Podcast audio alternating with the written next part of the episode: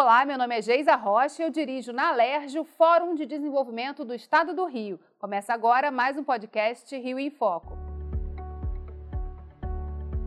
No episódio de hoje, vamos falar sobre o lançamento do Observatório Fluminense do Turismo.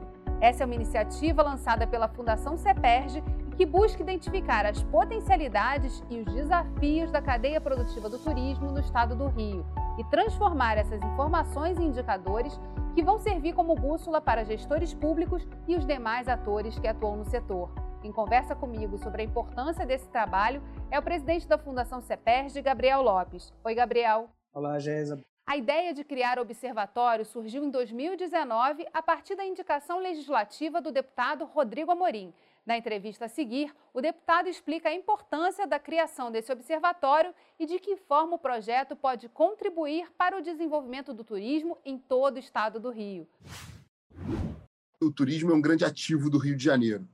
Sem dúvida nenhuma, nós temos aqui um território, somos agraciados por Deus por ter um território com tantas riquezas naturais, e aí, obviamente, eu me refiro ao petróleo. O Rio de Janeiro tem uma matriz econômica baseada no petróleo, e assim tem que ser, a gente tem uma vocação para isso.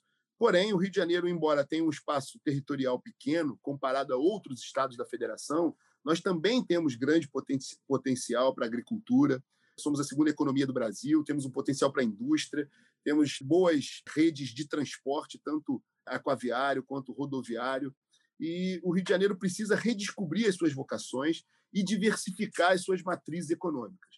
E aí, dito tudo isso, todos nós sabemos que o turismo é uma grande matriz de desenvolvimento econômico que precisa ser usada em sua plenitude. Nós temos, ao meu ver, falhas no planejamento das políticas públicas de incentivo ao turismo e é fundamental que, para que possamos planejar essas políticas públicas, o Poder Executivo tenha elementos que possam subsidiar de informações que possam subsidiar a implementação dessas políticas. Nós nunca tivemos um censo turístico do Rio de Janeiro, nós somos carentes de informações precisas. Eu participei, ano passado, de uma reunião em que uma autoridade do município da gestão anterior disse que mensurava o impacto do turismo no momento de carnaval, por exemplo, simplesmente fazendo ali uma matemática em cima do aumento percentual da arrecadação do ISS da rede hoteleira, como se esse fosse o único parâmetro que o poder público tivesse para utilizar, o que é um absurdo. Então, para que a gente possa otimizar as nossas políticas públicas de fomento ao turismo, para que a gente possa também ampliar a capacidade instalada e a nossa rede de serviços acessórios ao turismo, como a segurança pública, que é um serviço indispensável para o turista, é necessário que nós tenhamos informações. Então, a ideia do observatório surge exatamente para que a gente possa compilar informações, dados macroeconômicos, impacto do turismo na nossa economia e, efetivamente, o que o turista, de onde ele está vindo, o que ele está impactando para a nossa economia e o que, que nós temos que oferecer a esse turista. Então, esse censo, esse observatório, é uma iniciativa minha, através da indicação legislativa, para que o poder público, para que o executivo possa ser dotado de todos os elementos, de todas as informações, para subsidiar as políticas públicas de fomento ao turismo, para ampliar a rede, a capacidade instalada para receber bem o turista e para que possamos saber efetivamente o que nós temos que oferecer para ampliar a vinda de turistas, seja do turismo doméstico quanto do turismo internacional. O Rio de Janeiro se torna pioneiro nessa iniciativa, criar esse observatório permanente e partir daí para também nós termos aqui um índice de turismo. É um índice de satisfação do turista e um índice de capacidade nossa de receber bem o turista, não só a capacidade instalada, a capacidade hoteleira, os serviços prestados, mas, sobretudo, as políticas públicas, para que possamos também medir e mensurar os resultados de eficiência dessas políticas e que, para que possamos, ao final, tornar efetivamente o turismo como uma matriz indispensável ao desenvolvimento econômico do Rio de Janeiro nesse momento que a gente tanto precisa. O Observatório é uma ferramenta que traz muitas informações e avaliações do setor do turismo e viagens. De que forma está estruturada essa primeira publicação que vocês lançaram? Em primeiro lugar, nós precisamos entender o estado do Rio de Janeiro, né? para a gente saber das potencialidades É um estado que tem 92 municípios e cada um deles com uma característica bem diferente um do outro. Então não dá para tratar o tema de uma forma generalizada. A gente precisa estabelecer identificar as características regionais e depois as municipais.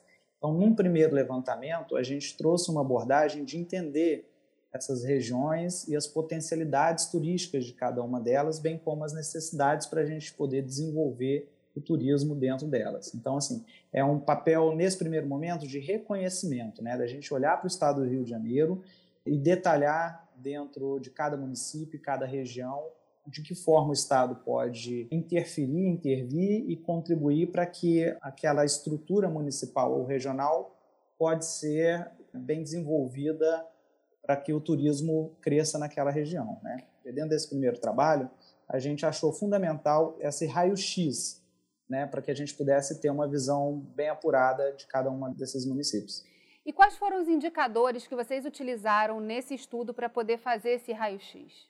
É uma gama bem ampla né, de indicadores, porque assim, nós temos que tratar deles desde a da questão de infraestrutura, da questão da segurança, da questão educacional, enfim. Então, é um trabalho que pega indicadores que são diversos e o grande trabalho é a gente conseguir fazer o cruzamento desses indicadores para que a gente possa trilhar né, um, um, caminho sólido para a construção do turismo. Então, assim, vai de A a Z. A gente não pode olhar para um tema só em separado. Então, temos que olhar de uma maneira macro os indicadores. E é importante também falar, né? O turismo é uma atividade que ela movimenta a vida de uma cidade quando esse potencial é bem explorado. De que forma o observatório pode ser um caminho, né, para a gente começar a pensar a partir do turismo, né, o que pode ser desenvolvido em cada uma das cidades. E tem uma coisa importante também, você falou da diversidade de perfis que a gente tem nos 92 municípios do estado. O que, que essa publicação já traz, assim, dos principais dados que o senhor pode elencar aqui para a gente poder explorar ao longo da nossa conversa? Eu acho que um fator importante que a gente traz está muito vinculado, nesse primeiro momento, à questão econômica é, o desenvolvimento econômico da região ele pode propiciar um, um, turismo de negócios, um turismo vinculado às atividades que lá são praticadas, né? Então, assim, dentro desse primeiro momento, o observatório traz muito, de uma forma bem nítida, essa característica econômica, né? Então, é um tema, inclusive, que a Alerj também já nos provocou em determinado momento, através do deputado Luiz Paulo, e é o estudo das potencialidades, matrizes, insumos e produtos, e a parte econômica está totalmente, estreitamente ligada a essa questão do turismo. Então, nós podemos utilizar o observatório nesse primeiro momento para a gente poder retirar né, dessa potencialidade econômica e fazer o link através do desenvolvimento do turismo. Então, isso a gente observa, por exemplo, na região serrana, quando a gente traz toda a produção que tem lá agrícola, a produção de alimentos, a cultura também desenvolvida dos alimentos, que é, é diferenciada, dos, né, uma nova geração que vem preocupando com essa questão da produção orgânica, então está vinculada à atividade econômica né, da região e isso pode nos ajudar nesse primeiro momento. O observatório pode ajudar não só os gestores municipais, mas como gestores estaduais a trilhar um caminho através dessa questão de atividade econômica. Essa primeira ferramenta já está lançada, está disponível no site do CEPERG, é uma publicação que tem muitos dados e informações.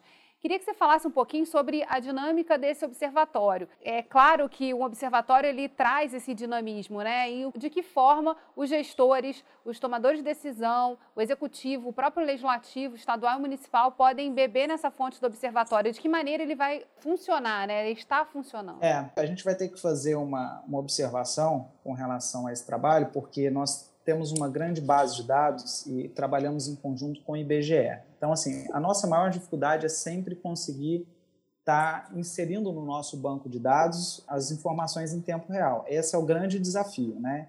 E a gente sempre trabalha com base de dados e geralmente ela sempre tem uma defasagem.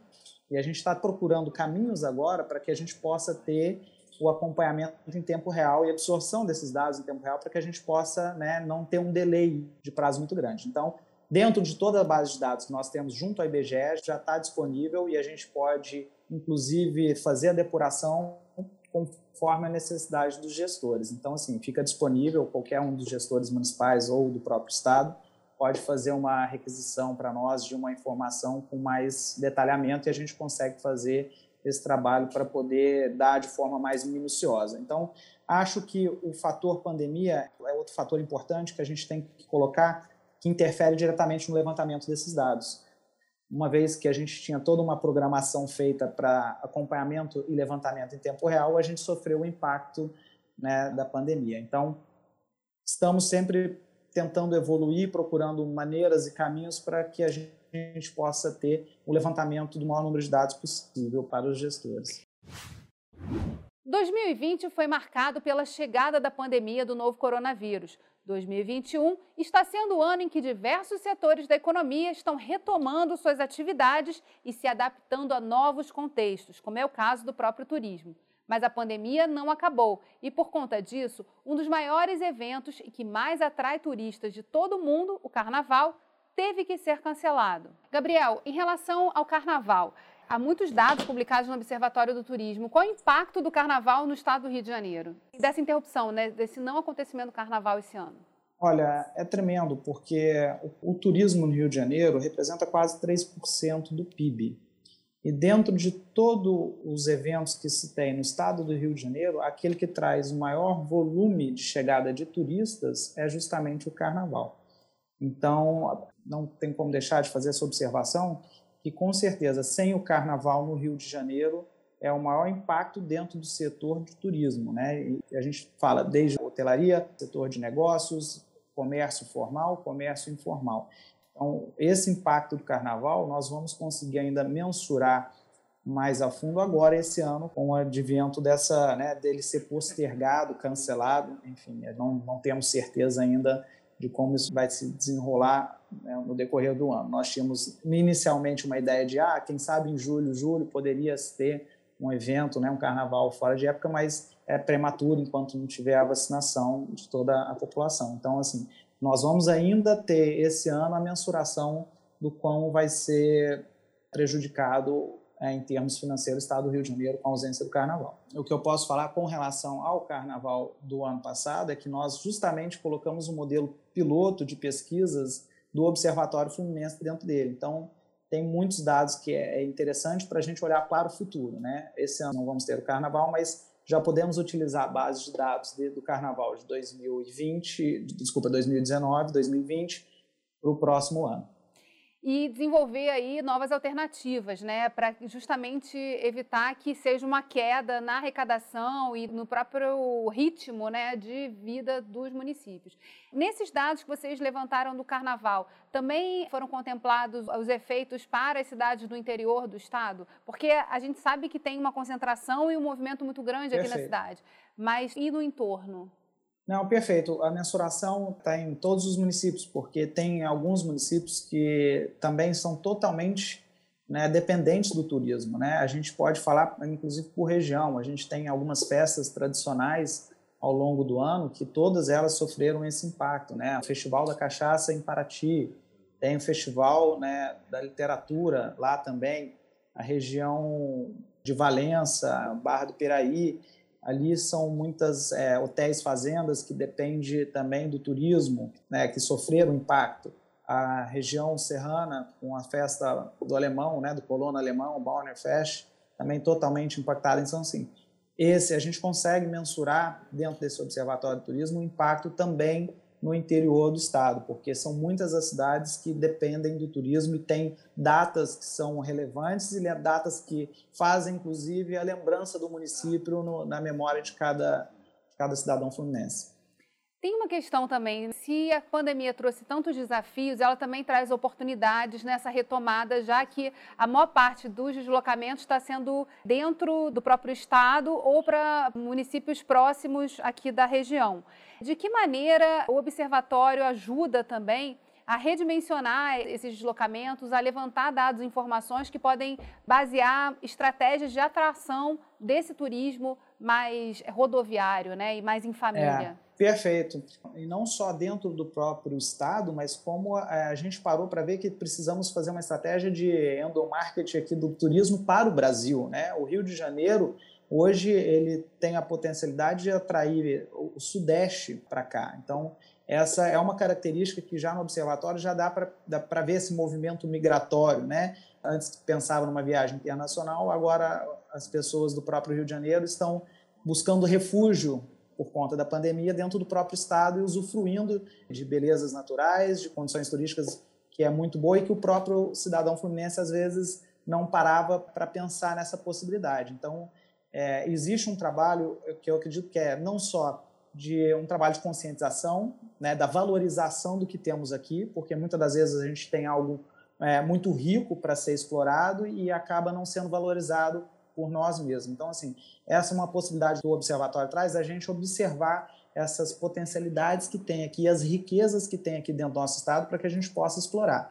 E os números dentro do, das nossas pesquisas trazem muito essa questão desse movimento interno do Rio de Janeiro, né, principalmente aqui da região metropolitana, indo até o interior. Ou seja, através de reservas, que é um, um dos meios da gente poder mensurar esse processo turístico para o interior, através do Booking, através dos grandes sites né, que funcionam como agências, onde nós temos aí a maioria das reservas, que era um período curto de tempo, agora ficou quase ocupando um semestre. Anteriormente, você conseguia fazer uma reserva num hotel fazenda, numa casa, no Airbnb, por exemplo, na região serrana, em Petrópolis, com uma facilidade com 15, 20 dias. Agora, chegamos no período do ano passado a ter quase 3, 4 meses de reserva ocupada. Então, isso mostra a força desse processo, desse movimento migratório para o interior. Qual a estratégia, né, o esforço que a Fundação CEPES está fazendo para tornar esse documento e esse observatório conhecidos e, principalmente, atrair todas as instituições públicas e privadas ligadas ao setor de turismo e que devem estar ali bebendo dessa fonte? Te digo com clareza que é o maior desafio que nós temos. É da gente conseguir atrair é, as instituições para dentro do programa. Não deve ser um programa só de interesse da Fundação CPS. Né? Nós estamos desenvolvendo aqui um produto que vai servir de legado para o Estado, para todos os, os gestores, não só do Estado, como do município e também para as empresas privadas que estão intimamente ligadas ao turismo. O nosso maior desafio, com certeza, é conseguir abrir o diálogo e conseguir trazer para dentro desse projeto todas as instituições. Então, nós temos aí uma, uma boas parcerias já com a UERJ, pretendemos ampliar para as outras universidades, porque sem o corpo acadêmico de pesquisa, a gente não consegue, só com a atuação do, da máquina do Estado, dar conta do volume de trabalho que a gente tem pela frente, pelo grande desafio também que é. Gabriel, a Fundação CEPERD faz parte do fórum, você como presidente sabe disso, mas é, é uma oportunidade da gente contar aqui para o público maior e já fica aqui o convite de vocês fazerem uma apresentação desse documento para os membros do fórum, são 60 instituições que podem, que têm é, assento nos principais conselhos e formam conselhos para que isso avance, né? No ranking dos municípios do estado do Rio mais bem classificados como destino turístico estão Rio de Janeiro, Búzios, Cabo Frio, Angra dos Reis, Paraty, Petrópolis e Macaé. Gabriel, para além das características naturais desses municípios que chamam a atenção dos turistas, que outras características regionais esses municípios têm é, e que destacam eles no cenário nacional do turismo? Olha, está muito intrinsecamente ligado ao desenvolvimento também do turismo ao longo dos anos, né? Eles exploraram muito bem. A questão do turismo religioso tem contribuído com boa parte do desenvolvimento desses municípios que estão bem posicionados no ranking. E a dedicação também do próprio executivo municipal em fomentar o turismo né, através das suas ações. Eu falo que a infraestrutura e, e, a, e a divulgação, o marketing do próprio município é muito importante para que ele atraia os olhares e atenção do turista. E é interessante a gente falar isso, é, pensando um pouquinho além dos municípios, que mesmo com pandemia, mesmo com todas as dificuldades, a revista Forbes colocou o Rio de Janeiro entre as principais cidades turísticas do mundo. E a gente ficou na América Latina em quinto lugar. Eu acho isso um dado importante. E essa análise foi em, em ano pandêmico, ou seja, por conta da nossa política de segurança, não só da rede hoteleira, mas do próprio executivo, a gente ficou muito bem classificado. Então, isso é importante ressaltar que, mesmo com todas as dificuldades, a gente aparece bem posicionado. O mesmo raciocínio os municípios podem utilizar para poder né, alavancar o turismo. Então, colocando ali uma infraestrutura e uma segurança na questão de pandemia, do trato da pandemia, eles podem potencializar o recebimento de turistas. O Estado já chegou a ter um observatório de turismo em 2011 e 2012, depois esse projeto foi descontinuado. Mas estados como São Paulo e Espírito Santo já também têm um observatório do turismo. De que forma retomar esse projeto, levantando essas informações e se tornando aí referência para pensar estrategicamente o desenvolvimento dessa atividade, posicionam o Rio de Janeiro em relação a outros estados do Brasil? Olha, perfeito essa, seu comentário a respeito disso, porque, salvo engano, acho que o último anuário foi de 2014 e desde então não teve nenhum trabalho desenvolvido a respeito disso. E, o mais importante que eu vejo é que saímos da inércia. Eu digo que é importante a gente colocar a mão na massa. O ótimo é inimigo do bom, importante a gente colocar o primeiro tijolinho. Eu acho que uma vez que a Fundação CPR se predispôs a começar essa construção, Agora a gente vai, como diz, perturbar a vida de, de todos os outros interessados para que eles possam vir e colocar o seu tijolinho e a gente fazer uma construção. Então, acho que o fato de sairmos da inércia e começarmos esse trabalho foi o maior desafio para a gente agora poder dar continuidade. E a interação, inclusive, entre os estados é fundamental para que a gente possa já, às vezes, adquirir algo que já foi experimentado e a gente já possa colocar em prática aqui e aí a gente encurta um caminho também.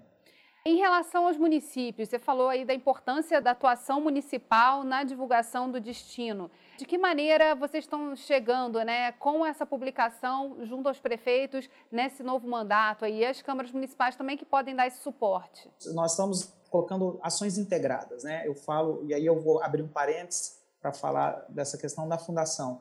Nós temos aqui diversos é, setores finalísticos, áreas finalísticas, e a gente precisa, aqui dentro, a gente passou por esse processo de integração para que todo mundo consiga contribuir de alguma forma. Da mesma maneira, a gente está colocando isso para fora. Então, todas as atividades que nós fazemos que estejam ligados ao interesse do município, a gente vai colocar num pacote só para que possa despertar o interesse do, do executivo municipal e, em olhar para as nossas informações, para os nossos dados e para os nossos produtos. Então, um dos produtos que nós temos que é vinculado é o Na Palma da Mão, município na palma da mão. Através dele, nós colocamos todas as informações que são de relevância para aquele município, para aquele executivo municipal, para que ele possa tomar algumas decisões. E, em conjunto com ele, vai também as informações do Observatório de Turismo. Então, são ações integradas que vão, dar, vão gerar um resultado e vão atrair a atenção do Poder Executivo Municipal. A gente falaria, se tivesse em outros momentos, sobre eventos e um, um, calendário aí de atividades presenciais, mas a gente sabe que isso tudo foi abalado e modificou muito no pós-pandemia, né? A gente se descobrir nesse novo mundo com o Covid-19 e tal. E eu queria saber quais são os próximos passos do Observatório. O que vocês estão planejando esse ano justamente para colocar esse projeto na rua e trazer também essas parcerias tão importantes com a iniciativa privada, com as associações, federações, instituições que discutem e fazem acontecer o turismo aqui no estado do Rio. É, bom, mesmo com toda essa dificuldade de pandemia, a gente também se descobriu de alguma maneira, né, tiramos da caixinha alguma surpresa que desse solução. Então, conseguimos fazer alguns mecanismos até de pesquisa mais avançados ligados à tecnologia para que a gente pudesse realizar esse trabalho. Então, acredito que agora, depois de passar por esse processo de aprendizagem, né, que é o Estado tem que estar atento a isso, né, ele tem que se adaptar ao novo momento, tem que fazer uso das tecnologias para poder desenvolver esse trabalho. Então, acredito que agora, com essas ferramentas que a gente já conseguiu desenvolver, a gente consegue atuar independente da pandemia, para trazer um resultado bom para o Observatório Fluminense. E o diálogo com o setor privado também é fundamental para a gente lograr êxito nesse observatório. Gabriel, queria muito agradecer a sua disponibilidade de participar dessa entrevista, divulgando essa ação do Observatório. A Fundação CEPERD cumpre um papel importantíssimo né, na difusão de dados, justamente que são dados que podem basear tomadas de decisão e ações e políticas públicas. Então, muito bacana estarmos juntos aí para poder colocar esse projeto na rua. Eu agradeço, é uma oportunidade incrível da gente poder mostrar o nosso trabalho, toda a dedicação dos servidores aqui da casa, estão sempre focados em achar soluções e fornecer ao Estado e aos gestores todas as informações para que eles possam tomar as melhores medidas e decisões. Então, agradeço imensamente, é uma oportunidade única. Eu faço parte do Fórum e acompanho, sou, sou um fã desse trabalho, porque eu acho importante essa interação entre a Casa Legislativa e o Poder Executivo, tanto é que o Observatório é oriundo disso. Virão outros trabalhos também, que também foram através de diálogos com a Assembleia Legislativa, com o Fórum de Desenvolvimento. Eu tenho certeza que toda essa interação vai trazer muitos benefícios e um bom legado para o Estado do Rio de Janeiro. O programa chegou ao fim. Obrigada, Gabriel, e obrigada a você, ouvinte, que acompanhou a gente nesse podcast. Semana que vem tem mais. Até lá!